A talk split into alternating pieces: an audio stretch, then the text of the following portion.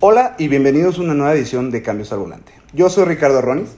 Yo soy Cristian González. El día de hoy están más acostumbrados a escuchar a Oliver, pero el día de hoy me acompaña su hermano Cristian.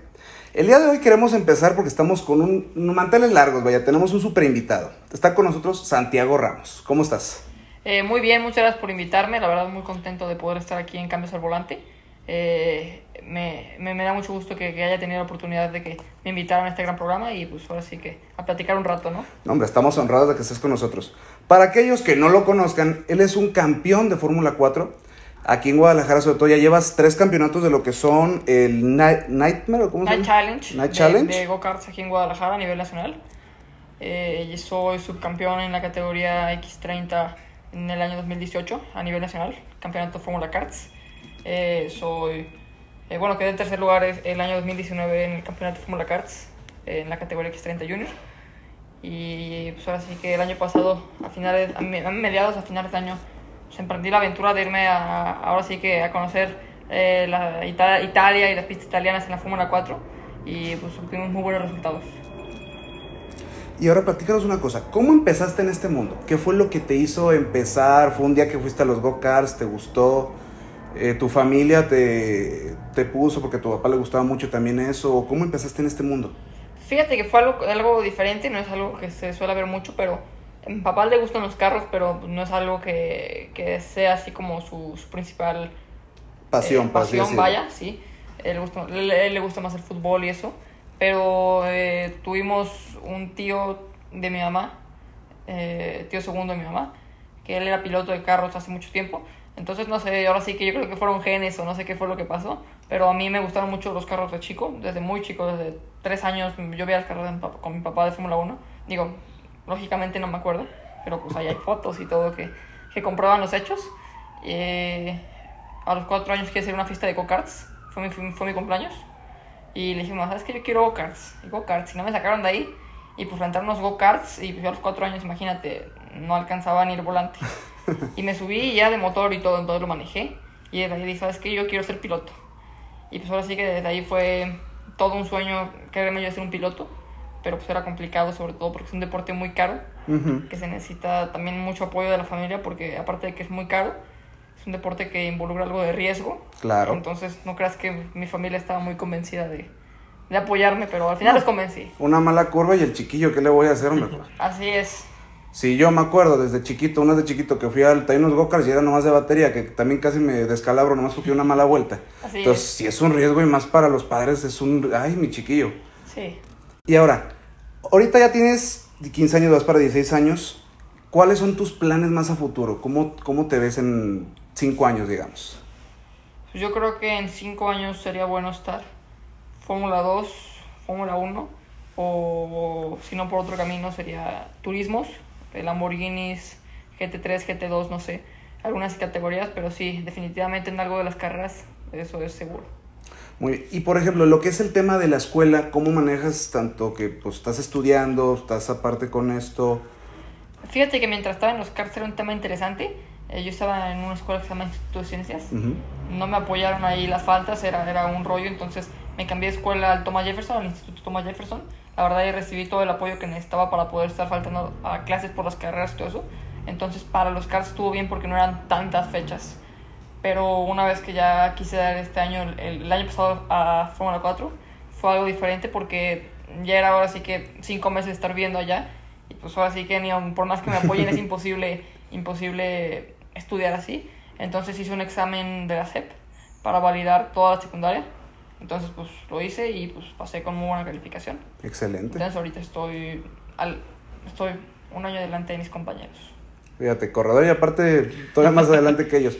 Pero fíjate qué mala onda que en vez de que apoyen, de que estén contentos, de que tengan un, estu- un estudiante que es campeón de go-karts, en vez de estar contento y claro, dale y dale, como no, no, no, no, tú sabrás.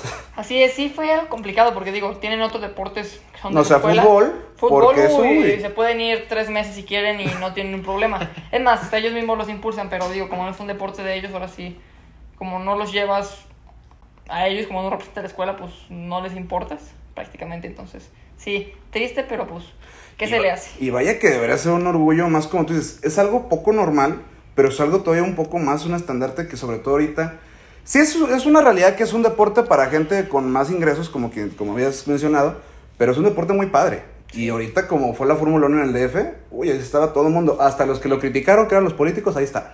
Así es. Sí, sí, sí. Pero como tú dices, yo creo que a veces por algo pasan las cosas, ¿no? Me metí en una, mejor- una mejor escuela, yo creo Claro. que para mí, para mí yo la sentí mucho mejor. Eh, era una escuela bilingüe, entonces era 100% en inglés. Entonces me ayudó bastante con el idioma. Es, es un idioma que tienes que dominar al 100 para poder estar en las carreras en Estados Unidos, en Italia, así. Porque es como el, es el idioma principal en el que te comunicas con el ingeniero, con el mecánico. Entonces creo que, como, como Te tú sirvió. dices, sí, me sirvió. Fue, por algo pasan las cosas y pues terminó saliendo mejor. Entonces, Que es un- Qué bueno, hombre. Y ahora, una preguntota. ¿Cómo te sientes tú a tus 15 años que puedes, manejas altas velocidades go-karts, pero sin embargo no tienes una licencia como tal de manejo todavía? Esa ironía. Sí tengo licencia, fíjate. ¿Sí? Sí, sí tengo licencia. Eh, una licencia de guerrero. Eh, no sé qué tan... qué tan... Ahora sí que qué tan legal sea.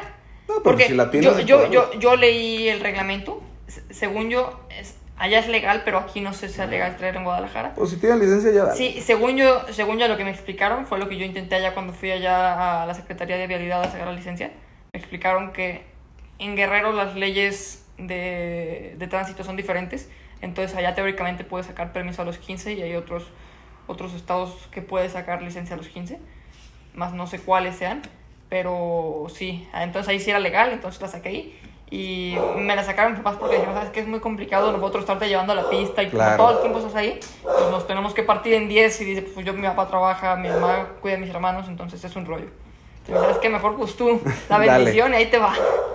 Me imagino que cuando lo han de parar los tránsitos, pues le dices, le enseña su página y tómate una foto conmigo, ¿no? Es México. Claro.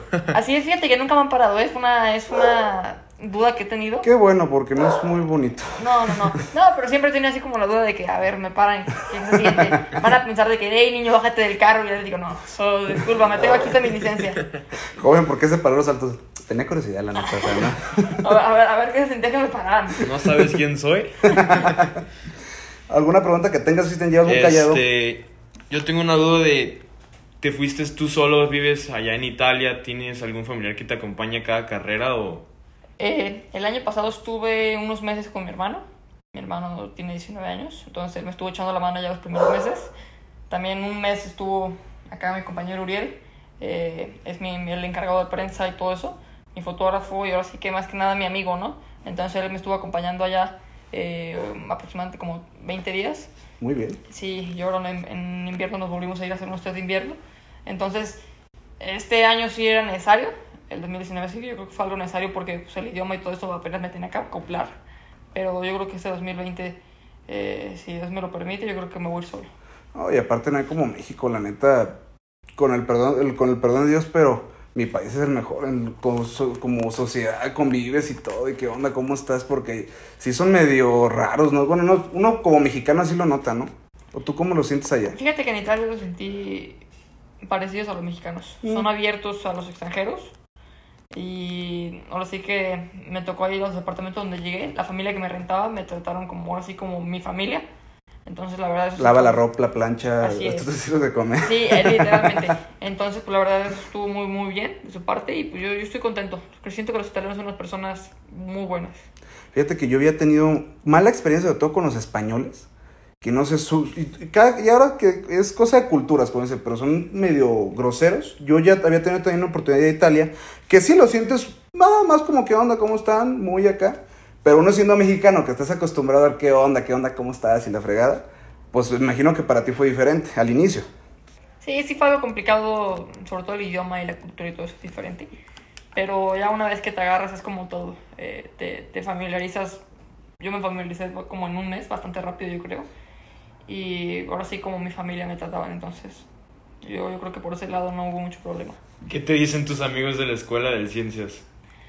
Sí, sí me dicen, oye, ¿qué- ¿qué onda? ¿Por qué saliste? Porque me salí así a la mitad del año. Y, ¿Por qué saliste? ¿Sabes qué? Pues que no me apoyaron, iba a tronar, entonces pues ahora sí que córrele antes de que te peguen, vámonos. Tú dile, tuvieron miedo al éxito. diles. Sí, pero me sigo llevando muy bien con todos. Entonces, pues, Y ahorita, por ejemplo, tú que eres un muchacho en pleno crecimiento, con tu uniforme, traje, ¿ya van varias veces que vas cambiándolo o si sientes que te aguanta buen rato? ¿Cómo le haces en ese sentido? no, sí es algo que se tiene que estar cambiando. En los casos no era tan necesario porque digo, pues igual te quedaba chico y lo mandabas con un sastre que lo, ajust- que lo ajustara. Porque no tiene nada especial, digo, la tela creo que es un poco resistente a, a raspaduras, que se, por si se raspa o algo, pero no es resistente contra el fuego, el traje de kart. Pero ya el del Fórmula 4 sí es más diferente porque es, si te queda poquito chico, no te sirve porque te tiene que cubrir bien porque es un traje contra fuego. Entonces, ahora sí que la diferencia si el carro se prende o algo entre que te quedes ahí atrapado o que te salgas. Como que está holgadito, como quien dice. Sí, entonces sí tiene que quedarte bien y cómodo, sobre todo para que no tengas problema tampoco al manejar. El casco creo que es lo más lo que más te puede durar un rato, pero estos, es- desde que empecé a correr a los 11 años he tenido dos, cuatro, cinco cascos, Órale. seis, dos, tres, cinco, seis, seis, seis cascos. Imagino que eso los vas coleccionando y los tienes Sí, ahí los de- tengo, ahí los tengo. Pero digo, el problema es que como a 11 años, pues, está más chiquito. Entonces la que está creciendo llega un punto donde ya no te quedan. Entonces cambias a otro, cambias a otro. O un golpe fuerte, un choque fuerte, lo tienes que cambiar porque una vez que ya están golpeados ya no sirven. Entonces pues es cambiar y cambiar y cambiar. Yo creo que de, de lo más, de los componentes más caros que usa un, un piloto, el casco. ¿Has tenido algún choque o algún percance en alguna carrera? Sí, sí, sí, sí, digo, como todo es un deporte que tiene sus riesgos. En los karts he tenido varios contactos fuertes. Y en el Fórmula 4, ahora en la última fecha del Campeonato Fórmula 4 Italiana 2019, en Monza, al final de la parabólica estaba lloviendo y hice un cambio en el carro para intentar alcanzar el de adelante. Dije, pensé que era un cambio eh, que iba a ser bueno. Moví el brake balance para atrás. Cuando lo moví para atrás, se bloquearon las llantas de atrás y luego dije, bueno, ahorita lo corrijo. Y a esa velocidad no te das cuenta qué tan rápido avanzas. Entonces tú lo ves lento arriba del carro, pero ya una vez que ves lo rápido que avanzas, dices, ay, güey. Entonces yo intenté frenar, frenar, frenar, frenar. Ya cuando menos vi, ya tenía la- el muro delante de mí. Me fui como a 80 kilómetros así Dios. contra el muro. Y digo, pues sí, sí fue un... Yo no lo sentí tanto el golpe, no me puse duro y me quité las manos del volante. Pero sí, sí, fue un buen golpe. El Hazte, hazte quedó- bolita, como dices, bolita. Sí, sí, me abracé y dije, ay, Dios mío. Y ahorita por lo que ya has tenido ese tipo de vivencias, ¿todavía le agarras sabor cuando juegas videojuegos o de coches? Sí. ¿O ya se te hace como, ay, o sea, No, sí, fíjate que sí me gusta. De vez en cuando me gusta jugar con mis amigos, con mis tíos así. Y si te voy a ganar. Le digo, bueno, vamos a ver. tí- típico tío mexicano, ah, amigo, a que te gano, ahorita te doy unas clasecitas. Sí, O sea, no, no, no. No, pues no saben contra quién se meten. Pero digo, es divertido, ¿no? Como, pues así empecé, ¿no? Los videojuegos y todo eso también fueron una gran parte de, de por qué me gustan todo esto. Pues te llama la atención, obviamente. Sí, me llama la atención. Yo siempre fui muy fan de los videojuegos, entonces, pues siempre o sea, están ahí presentes. Y ahorita, no tal así como videojuegos, pero pues, tengo un simulador. Son videojuegos, pero ya un poquito más Ya pros. profesionales. Entonces, sí, pues ahí me la paso entrenando, preparándome para las pistas y eso. Entonces, pues sí, sí, sí, sí es un gran paro. Y ahora sí, volvemos a lo de antes, a los videojuegos. No, pues sería bien irónico que la neta, la neta ni me gustan los coches. Yo, pues ahí me metieron, pero a mí lo que me encanta es la bicicleta. Y fíjate que sí me gusta mucho la bicicleta, ¿eh? Allá en Italia me movía yo en bicicleta a todos lados. Eh, traía mi bicicleta y al súper, a todos lados me movía en bicicleta. Digo, ya para distancias más largas en tren. Pero sí, sí, es algo, que, es algo que me gusta y es algo que se me da bien la bicicleta, entonces sí.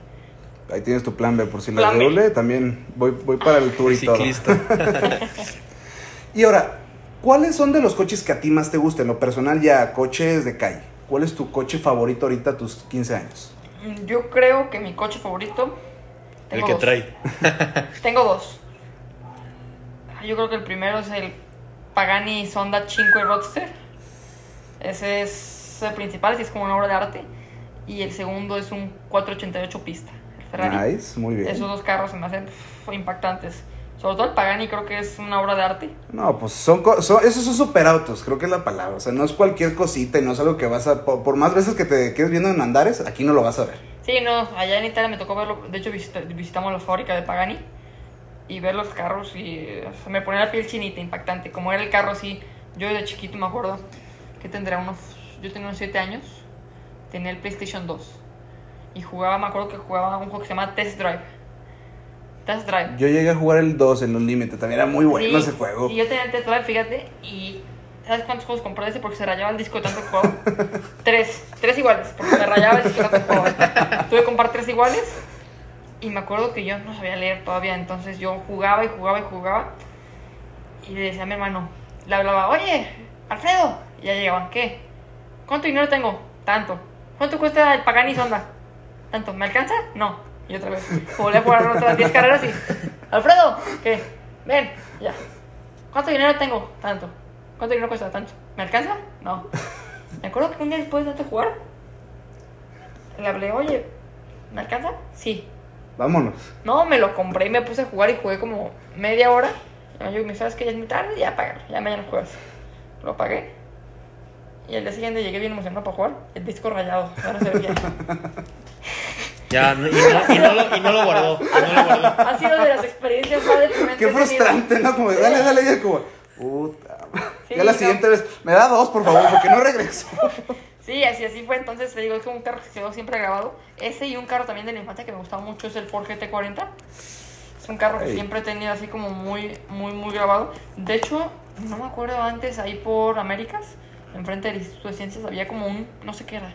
Era como una concesionaria, no sé, de carros como Premium. supercarros. Ujú. Me acuerdo que siempre ahí tenían, había una Lamborghini Murciélago, un Ferrari, entonces que era 360 Modena, un 360, y tenían un Ford GT40. Me acuerdo que yo siempre quise ir a verlo y nunca pude. Siempre decía, ay, mamá, mamá, ¿me llevas? Y Ah, luego, luego mañana. Que ya ahorita ya vas encaminado dices, ah, va a ser mía, ni se acuerda. El día que lo vea ahí, ya, ya, ya veré, me voy a acordar. Le va a firmar un papelito, ¿no? Cuando llegue la Fórmula 1 voy a venir por él. Y ahorita, por ejemplo, para lo que son patrocinios, ¿te manejas mexicanos o ya italianos? Mexicanos. Mexicanos totalmente. Sí, patrocinios nacionales, porque ahora sí que los patrocinadores, la mayoría se interesan más como por ayudar a, a pilotos eh, de su nacionalidad, ¿no? Ahora sí que impulsar un talento mexicano o algo así. Entonces, sí, ahorita mis patrocinadores son mexicanos.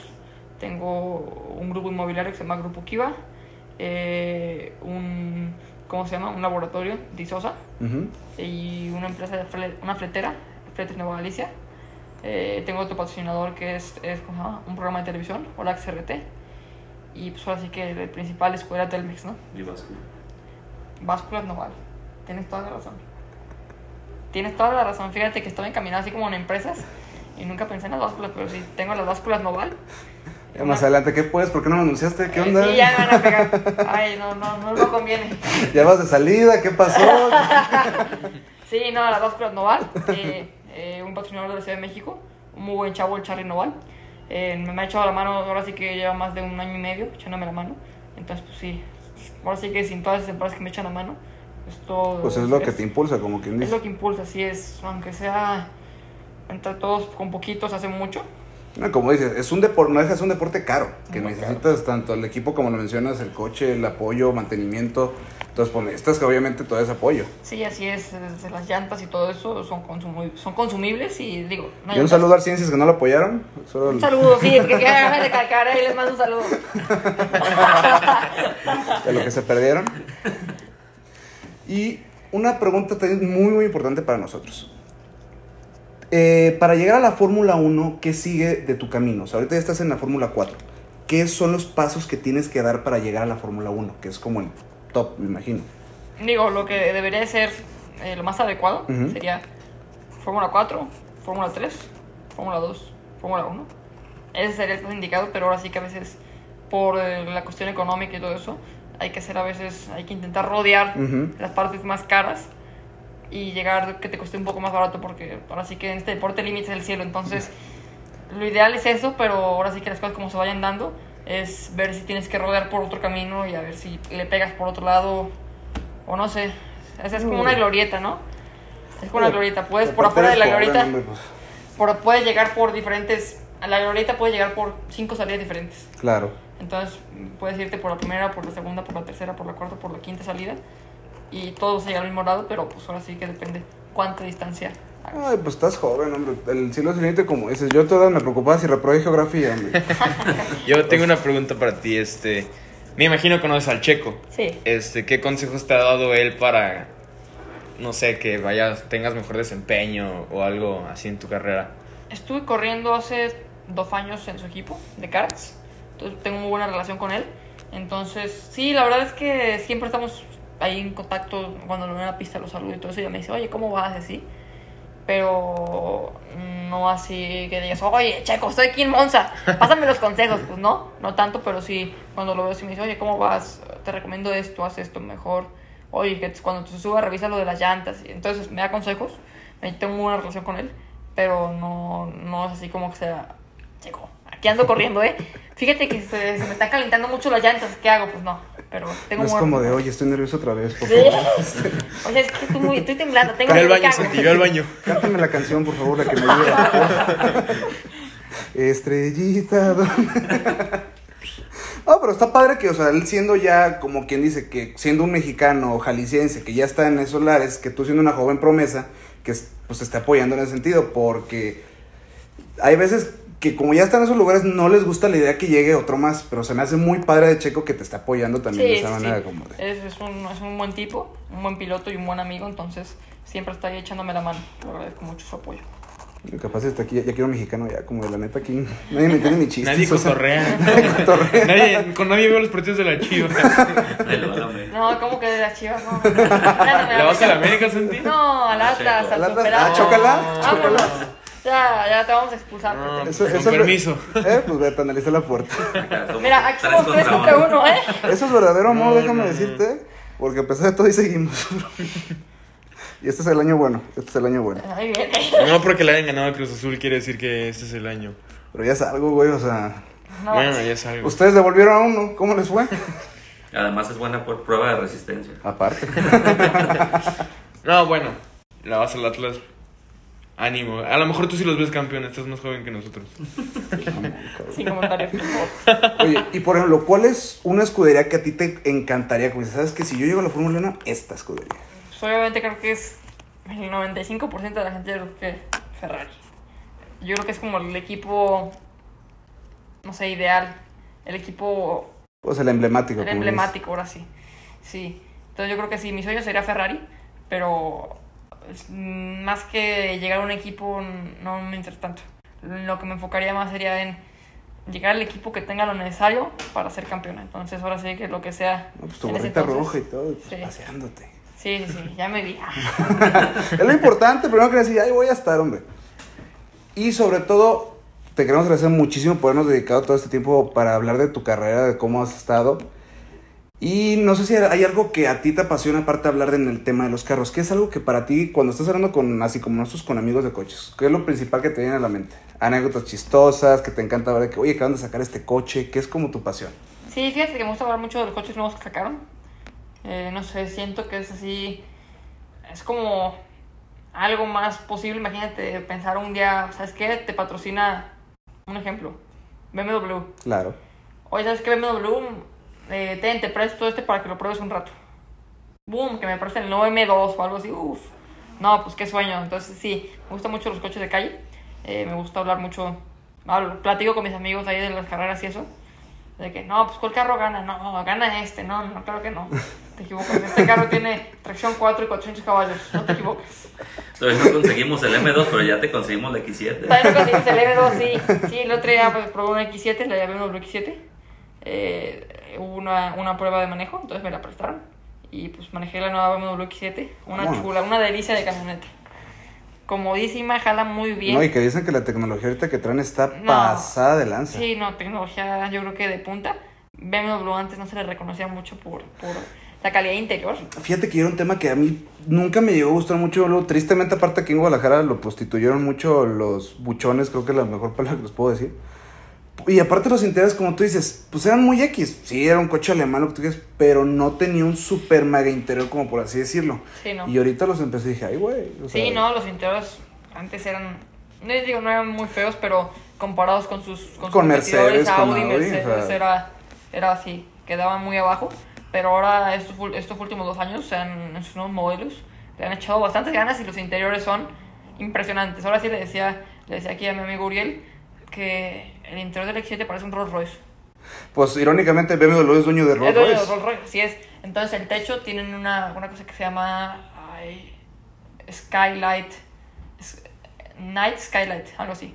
Entonces, haz de cuenta que tienes el techo panorámico Ujú. y en el techo panorámico, no sé, tiene como, no se ve, tú de día no lo ves, pero tienen como unos foquitos adentro del techo, Órale. del cristal, tú no lo ves.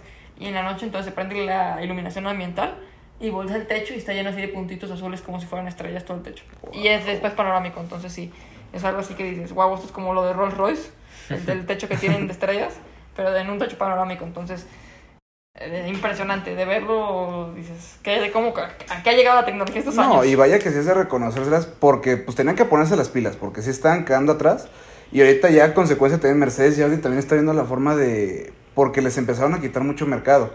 Ha sido una competencia muy, muy pareja la que tenía, sobre todo Mercedes y BMW, creo, creo yo. Sí. Porque Audi tiene a sus como fieles seguidores, pero sobre todo siempre ha sido Mercedes y BMW. Estoy de acuerdo. Yo siempre he sido más de BMW. Siempre me gustó más de BMW desde chiquito. Creo que han sido así como los carros alemanes favoritos. Aparte, digo, de los supercarros, sí son como los carros más, así de... Más cerca del suelo que hay.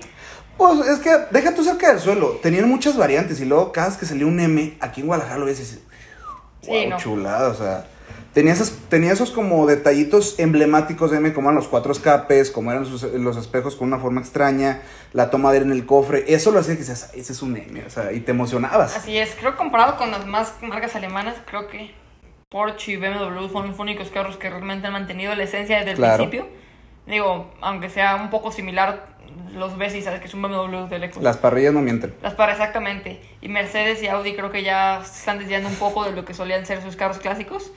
Entonces, Son como las Kardashian, ya no son como como así empezaron. es. Así ya no son como empezaron. Pero sí, eh, yo creo que por eso mi BMW y Porsche son unas marcas, mi marca alemana favorita, yo pienso. No, y sí te digo, yo de alta los veo y digo, wow, o sea, ya en un futuro también, ya me veo, como tú dices también. Pero, Cristian, estás muy callado, nada más. Una última pregunta antes de retirarnos. Este, no, pues. eh, tus redes sociales, ¿cuáles son? Y. Eh, en Instagram son arroba Santiago-Ramos oficial. Eh, tengo una página de internet www.santiagoramosoficial.com y pues son ahí me pueden contactar cualquier cosa que necesiten por Instagram o por la página web.